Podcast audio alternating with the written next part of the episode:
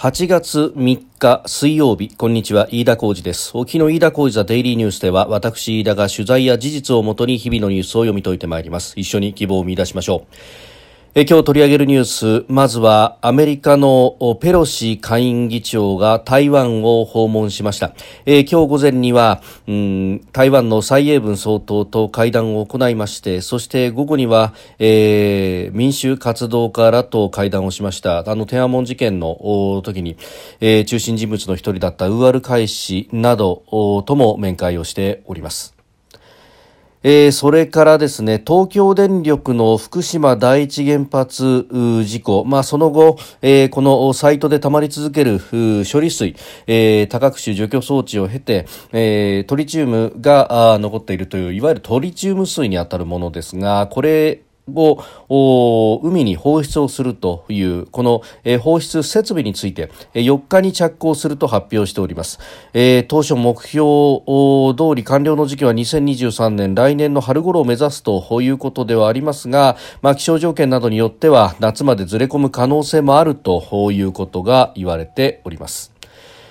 えー、それからですね中国のロケットトが残骸を公開ということでこれはあのフィリピンの沿岸警備隊が公開したものでありますけれども、まあ、宇宙ステーションの関連施設を搭載した運搬ロケットが、えー、打ち上げられた後にですね、まあ、その残骸が地球に再突入すると、しかも何らコントロールをせずに中国側はあ落とすと、えー、ほとんど陸には落ちないだろうということが言われていましたけれども、ただ、かなり大きな残骸がですね、えー、落ちてきたということがわかると。で、えー、しかもですね、これあの、引き上げられて、それが残骸が公開ということになってますんで、えー、相当引き上げやすい、要するに人が暮らしているところの近くに落ちたんであるということも、まあ、物語るニュースであります。えー、収録しておりますのがあ8月3日日本時間の夜7時を過ぎたところですすでに、えー、東京の市場閉まっております日経平均株価の終値はあ昨日と比べて147円17銭高2万7741円90銭で取引を終えております。えー、日経平均前日に400円近く下げたということで短期的な戻りを期待した買いが優勢であったということそれからまあ円安の進行なども支えにして上げ幅は一時200円を超えたというところでありましたただ買い一巡後は、えー、これが伸び悩んだということでありますえー、さて、この収録もだいぶ久しぶりとなっております。えー、新型コロナの濃厚接触者並びにその後感染ということがありまして、しばらくの間お休みをいただいておりました。まあ、あの、そこでの経験等々もですね、えー、またおいおいお話をできればなというふうに思っておりますが、まあ、まずはですね、この週末にかけて非常に世界的には大きなニュースになったところが日本国内ではあまり大きな話題にならなかったというのが、えー、アメリカのペロシ下院議長の台湾への訪問というところであります。まあ、もともと4月に予定されていたこの訪問ですが、ペロシ自身が、えー、新型コロナに感染をしたということもあって、これが先送りになってっていたというところ。で、えー、台湾も含めたアジア歴訪というのをこの7月の終わりから8月の頭にかけてやるという中で台湾の存在というものが、えー、クローズアップされてきたんですけれども台湾には寄るとも寄らずとも言わずという形であった。ただまあ、もともと、えー、まあ、人権派であって、そして、まあ、天安門事件の後、えー、アメリカから、えーまあ、議会代表団のような形でですね、えー、行った時にも、えー横断幕を天安門で掲げるなどなどということで、まあ、特にこの中国の人権問題に関しては非常に、えー、関心の高いペロシ議員だけに、えー、台湾に、まあ、今回寄るというのも、まあ、非常に可能性としては高いんではないかということが言われていてでそれだからこそ、えー、中国側も米中首脳会談、えー、直前7月28日に行われましたけれども、えー、この中で、えー、かなり強く釘を刺したと、えー、火の粉を火遊びをする人たちは、えー、火の粉によって火傷をするんであるというような、まあ、かなり直接的な釘の刺し方もしていたんですけれどもペロシは昨日の、まあ、日本時間の夜に、えー、専用機で台湾に到着をしたということでありました。まあ、あクアラルンプールを立ってですね、えー、そして、えー、台湾に、えー、上陸をしたということでありましたけれども、まあ、あのクアラルンプールからですね、えー、直接的に台湾方面行こうとすると、えー、南シナ海を通るというルートになりますが、えー、今回はですねそうしたルートを通らずにミンダナオ島の上を通って、えー、かなり東の方向にまずは、まあ、東に飛んでですね迂回をする形で、えー、フィリピンの東方から、うん、台湾に至るというような形の進路を取ったということでありました。まあ、この辺りがですね、えーまあ、結局、中国の主張する球団戦というのが、まあ、事実上、これは国際法上は全く無効だということであるんですが、まあ、ただ、えー、会議長の乗っている飛行機に万が一のことがあってはいけないということで、まあ、こうした、えー、回り込みをしたんだろうということはありますけれども、うんまあ、如実にですね、この球団戦というものが、えー、見えてしまうというような形になっていると。で、他方ですね、まあ中国としては、まあこれだけ、えー、習近平氏が、えー、警告をしたにもかかわらず、ペロシ氏は、えー、そのまま、上陸をしたということになると。まあ、あの、その後ですね、えー、8月の4日からですけれども、えー、大規模な軍事演習を行うんであるということを、まあ、言っていますんで、まあ、そのあたりで、えー、やるんだろうと。いうところなんですが、まあ、4日からということになると、まあ、これはすでにペロシ氏はあ台湾を去った後ということになりますんで、えー、まあ、そこでですね、アメリカを刺激しない程度に、まあ、かなり大規模に、えー、C 行動を見せるのかというところであります。で、これ台湾を取り囲むような、台湾の本島を取り囲むような形で、えー、演習を、まあ、海上で行うということで、まあ、すでにこの軍事演習の区域というものも発表されておりますけれども、まあ、この特にですね、えー、東側の2つの地点というものを見ますと、えー、非常に日本の与那国島、まあ、先島とも近いというところになってまいります。まあ、そのあたりで、えー、日本はですね、全く人事ではないというところ、まあ、あの中国はあまり刺激したくないというような思惑がありますんで、えー、日本政府並びに、えー、防衛大臣、外務大臣等々も、えーまあ、あるいは官房長官も、えー、一切口を閉ざすと。えー、発言する立場にないということを言っておりますけれども、まあ、ただあのえこの大規模なですね、え軍事演習をこの海域で行うということは、えもちろん一義的に台湾に対してのプレッシャーということ、あるいは中国がアメリカに対して、え抗議活動というか、えそれを形で示すということはあるんですけれども、え他方ですね、え先島諸島、日本、に対してのプレッシャーというものも当然ながら、えー、頭の中には入っているだろうということで、まあ、その意味でですね日本はまあ第三者的なことを決め込んでおりますけれども、えー、当事者の一員に好むと好まざるとにかかわらず、えー、こうして、えー、巻き込まれうるということであります。で、まあ、あのそれに対してですね、まあ、日米の連携であるとかあるいは、えー、価値を同じくする国々の連携というものできちっと抑え込まなければいけないとここのバランスが崩れてしまうことこそそが、えー、抑止に失敗しそして、まあ、あ中国の冒険主義を呼び込んでしまうということにもなりかねないと。まああのかつてその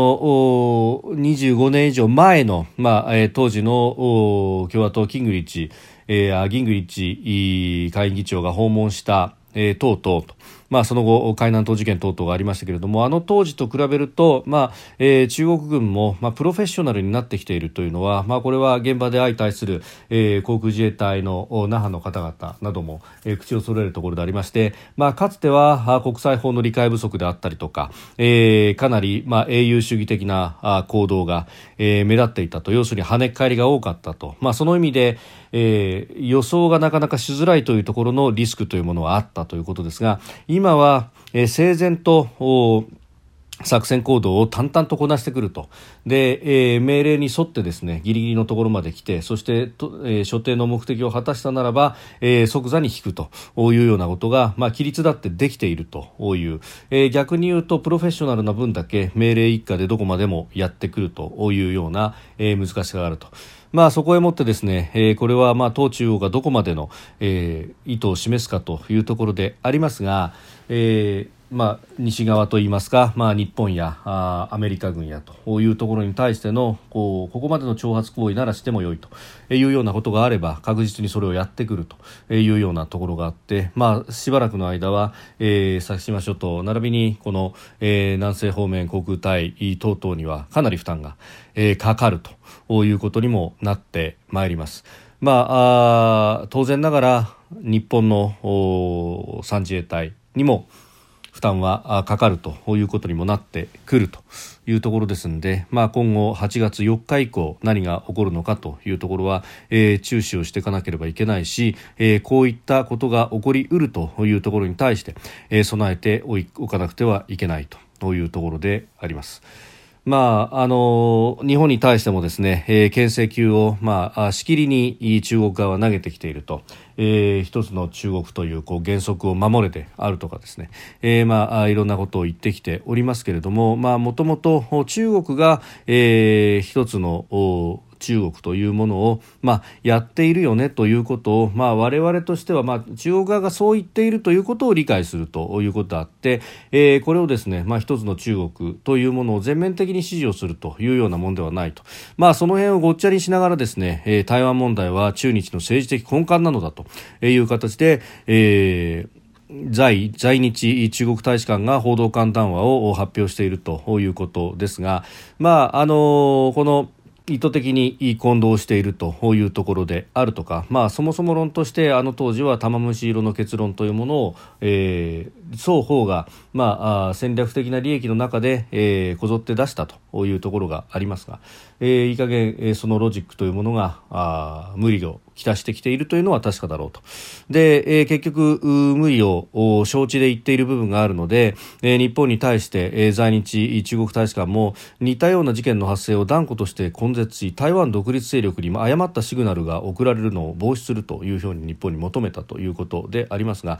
そもそも論として今の蔡英文政権がじゃあ台湾独立を言っているかというと、この母体となる民進党はそもそもの党勢としては台湾独立も言っていた時期もありますけれども、え、今の蔡英文総統は台湾独立という言葉は全く使っていないし、えー、現状維持なんであると。で現状維持ですでに中国本土とは全く別の生態の台湾というものがあると、え、台湾等で、え、民主的な選挙を行って、え、そして出来上がっている政府がある。それを世界中の国々は台湾とというふうに呼んでいるのであるという、まあ、現状維持を訴えているというところでありますので、まあ、あのそこの部分をですね、えー、一足飛びに何か混同しそして、えー、印象付けようとしているなというところが非常に見て取れるというところであります。まあ、いずれにせよですねこの先島諸島との近さ等々も含めて、日本がどこまでこのオラガ峠を決め込むことができるのかと。えー、いうことを考えると、まあ、折しもですね今日から国会がスタートしたとたった3日間というのは非常に短い。その意味では、えー、野党があ主張しているところ、えー、きちっとやるべきことがあるのに3日で締めるというのは一体どういうことなんだというのは確かにもっともだというふうに思います。ただそのやるべきことは、まあ、統一教会なりカルトに対しての話というものはもう、まあ、救済措置としては必要かもしれませんけれども、えー、一方でそれだけでなくこの安全保障の面の話であるとかじゃあ台湾有事に対してどういう態度が取れるのか、えー、等々政府に対して聞くことはたくさんあるだろうし、えー、これに対して、えー、予算をきちんとつけていくということはここで何度も申し上げておりますけれども非常に重要なことであるというのは言を待たないところなんだろうというふうに思います。でえー、何かですねここのところのこう漠然としたラインというものが一つ一つできてきた、えー、球団戦というものの外側を今回のペロシ専用機が回ったというようなことも含めてですね、えー、南シナ海、東シナ海というものが一つの、まあ、対峙するラインであるというところが非常にこう具体的に見て取れるようになってきたわけであります。でそこで、えー、今インドネシア軍とアメリカ軍がガルダシールドという合同演習を行っっております、えー、スマトラ島の南部のバトゥラジャ演習場というところで、まあ、本格化しているんですけれどもそこに日本の自衛隊も初参加していると、えー、陸上自衛隊唯一の落下傘部隊、まあ、奈良市のにある精鋭、であります第一空挺団だったと思いますが、えー、降下訓練を行ったということであります。でしかもこの第一空挺団のおよそ100人は、えー、別の演習先のグアムからアメリカの空軍機で移動させたと、まあ、折しもですねリムパックという、えー、環太平洋演習というものが今大規模に行われている最中でありますので、まあ、まさにですね自由で開かれたインド太平洋この、えー、価値というものに関しては、えー、ペロシ下院議長も台湾に降り立ったあ際にですね、え、この価値というものをきちっと確認をするために行くんであるということ声明を出しておりますけれどもまさにそれに響き合う形で、えー、演習も行っているということであります。現場はこれだけのことをやっているんですがそれを政治の側が受け止められていないというのが我が国の脆弱性の一つなのではないかということは非常に思うところです。それからあ今日行われた東京電力ホールディングスの会見で福島第一原発のサイトで溜まっていくトリチウム水、えー、処理水の放出設備について、えー、4日、明日着工すると発表しました。で、えー、完了の時期はですね目標通り23年春頃を目指すとしているんですが気象条件などによっては来年の夏までずれ込む可能性があるということで、まあ、このずれ込む可能性というのが大きく報じられております、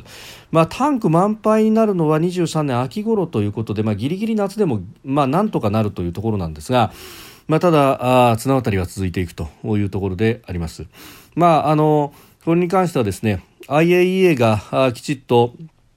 えー、求める方式で、えー、やるということ全面的に協力するということもすでに出しておりますしですから世界的な常識の中でオーソライズされていくというものであります。で、え、しかもこのトリチウム水というものは世界中の原子力発電所から出ているというもので基本的には海洋放出をしているというものでありますので、まあ、それをさらに薄めて出すということ、まあ、かなりですね何重にも安全策を取っているというようなところなんですがそしてそれがえ世界的にもここまでやっているのかということで認められているんですけれども、まあ、それでもですね、えー、放射性物質を流すというようなまあ、10波人軽に近いような見出しを立ててですね風評被害はある